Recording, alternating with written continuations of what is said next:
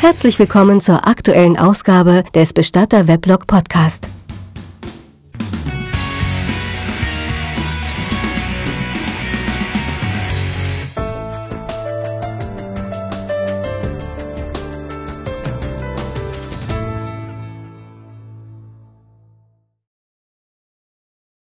Der Krippenoper.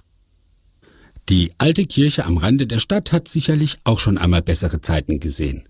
Die Warmluftheizung ist seit zwei Jahren defekt und läuft nur mit halber Kraft und auch das nur, wenn sie will oder wenn der Küster ihr einen wenig liebevollen Tritt versetzt. An mehreren Stellen ist das Dach undicht, wodurch zwar niemand nass wird, sich aber unschöne, rostig braune Flecken an der ehemals weißen Decke bilden. Auch die Orgel müsste einmal ein sachkundiger Orgelbauer gründlich warten.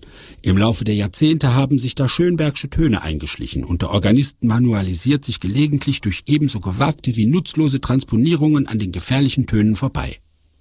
Nein, wahrlich, eine Schönheit ist die Kirche nicht mehr. Es fehlt einfach an allen Ecken und Enden das notwendige Geld.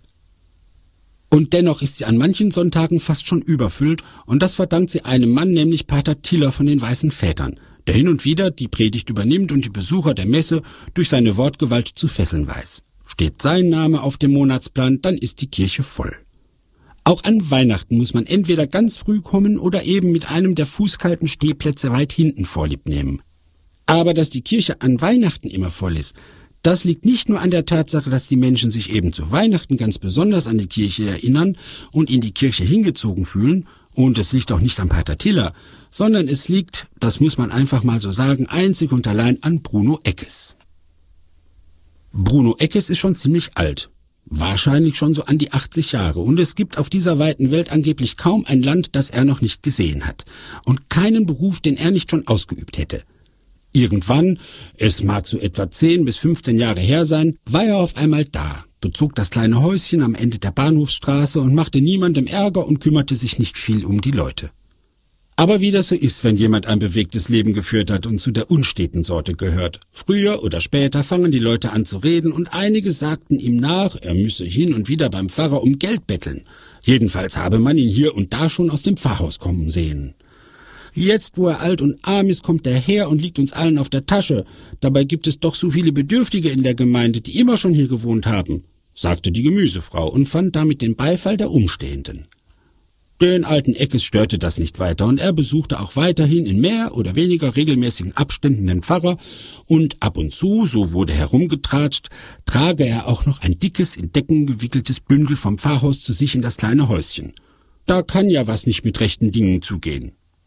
Gerade erreichte der so vor sich hingemunkelte Volkeszorn knapp seinen Siedepunkt, da platzte seinerzeit der Knoten und alle Unterstellungen wurden binnen weniger Minuten ad absurdum geführt, und es hätte den Munklern eigentlich die Schamesröte ins Gesicht treiben müssen. Aber man kennt das ja, die Munkler, die schämen sich nie. Der Knoten platzte während einer Weihnachtsmesse. Da war Eckes etwa zwei Jahre da. Den Kirchenbesuchern war aufgefallen, dass die vordere rechte Seitenkapelle mit weißen Tüchern abgehängt war. Und man glaubte wohl, das hinge mit dem teilweise etwas baufälligen Zustand der Kirche insgesamt zusammen. Doch als der Herr Pastor von Bethlehem und Jesu Geburt erzählte, da sagte er den Messbesuchern, dass es in diesem Jahr eine besondere Überraschung geben würde. Seit über 30 Jahren hatte nämlich eine ehemals wunderschöne, aber schon seit dem Krieg beschädigte Krippe im Keller des Pfarrhauses gestanden und eben jener Bruno Eckes hatte diese in Hunderten von Stunden und auf eigene Kosten vollständig wieder aufgearbeitet und instand gesetzt. Manche waren einfach sprachlos. Anderen entfuhr das eine oder andere Geräusch des Erstaunens und die Kinder machten große Augen, als am Ende der Messe zu den Klängen von Stille Nacht, Heilige Nacht die Tücher beiseite gezogen wurden und ihre Blicke auf diese Krippe fielen lebensgroße Holzfiguren in einer wunderschönen und liebevoll gestalteten Krippenkulisse. Eine wahre Pracht. So etwas Schönes hatten viele Besucher schon lange nicht mehr gesehen, und ganz spontan wollte der Vorsitzende des Kirchengemeinderates, der Mann der geschwätzigen Gemüsefrau, dem alten Eckes danken, doch der war längst nach Haus verschwunden.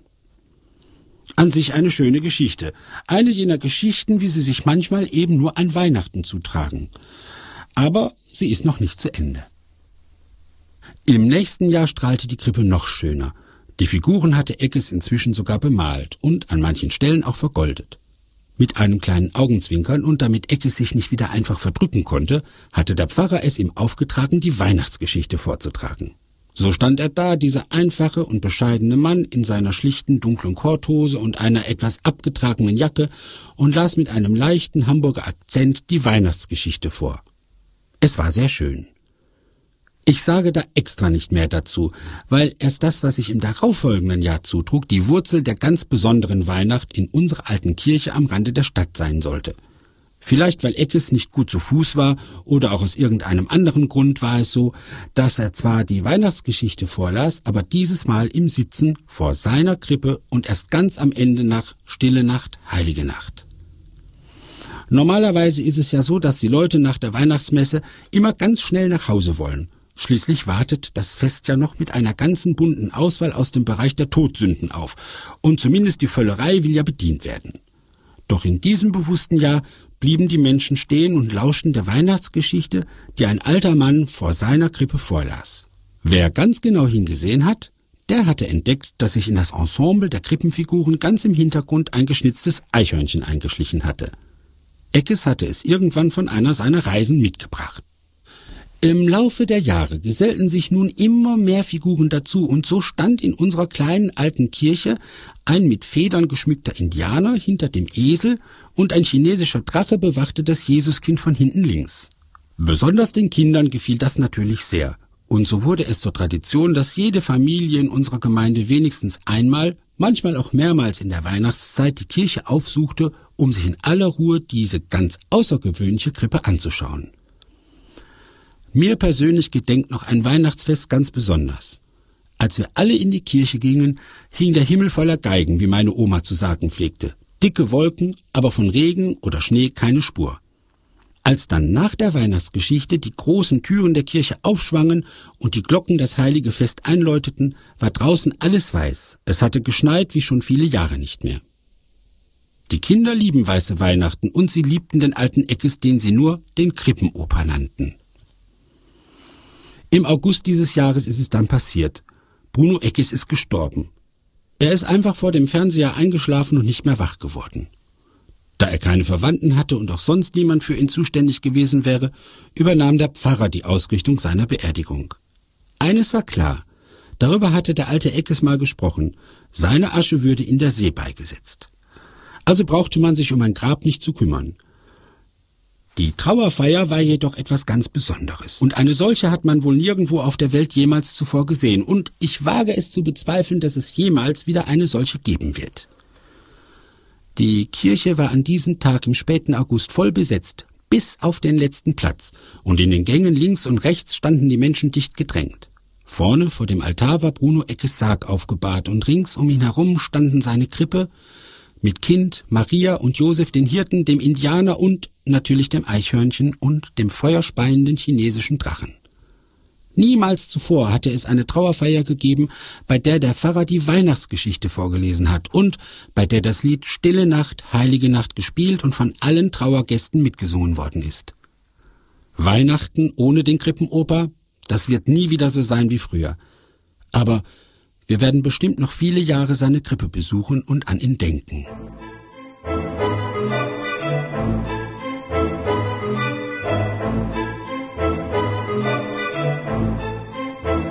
Sie haben Anmerkungen zum Podcast, Ideen, Vorschläge oder Fragen? Schreiben Sie uns eine E-Mail an podcast@bestatterweblog.de. Wir freuen uns auf Ihre Meinung.